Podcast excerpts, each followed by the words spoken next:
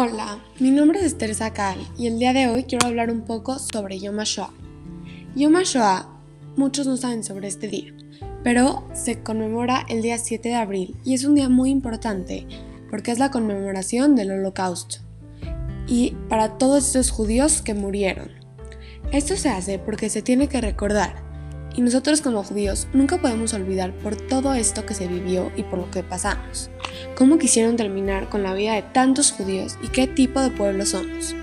Esta época fue muy dura y muy difícil y no lo podemos permitir nunca más. Este día fue establecido por la ley en Israel en 1959, pero inicialmente iba a ser un día para conmemorar la revuelta del gueto de Varsovia, ya que la propuesta fue rechazada porque se juntaba con Pesach decidieron hacerlo una semana antes de Yom Ha'atzmaut, que es la independencia de Israel.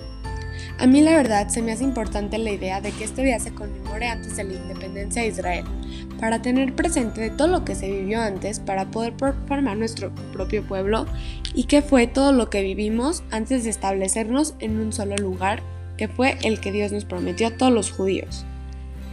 En el día de Yom HaShoah se acostumbra hacer minutos de silencio. Aquí en México nada más hacemos un minuto de silencio para recordar a todas esas víctimas. Pero, en cambio, en Israel es un evento mucho más grande y aquí lo que se acostumbra es que a las 10 de la mañana se escucha la sirena por dos minutos. Estos son dos minutos donde la ciudad está inmóvil. La gente y los carros paran, todo se para. Queda paralizado todo, para recordar y sentir pena por todos esos judíos que murieron. Las banderas quedan a media asta y durante el día también se escuchan documentales y canciones sobre el holocausto para seguir informados y que nunca se olvide, así como ya lo dije. En la, Shoah, que es el holocausto, murieron 6 millones de judíos.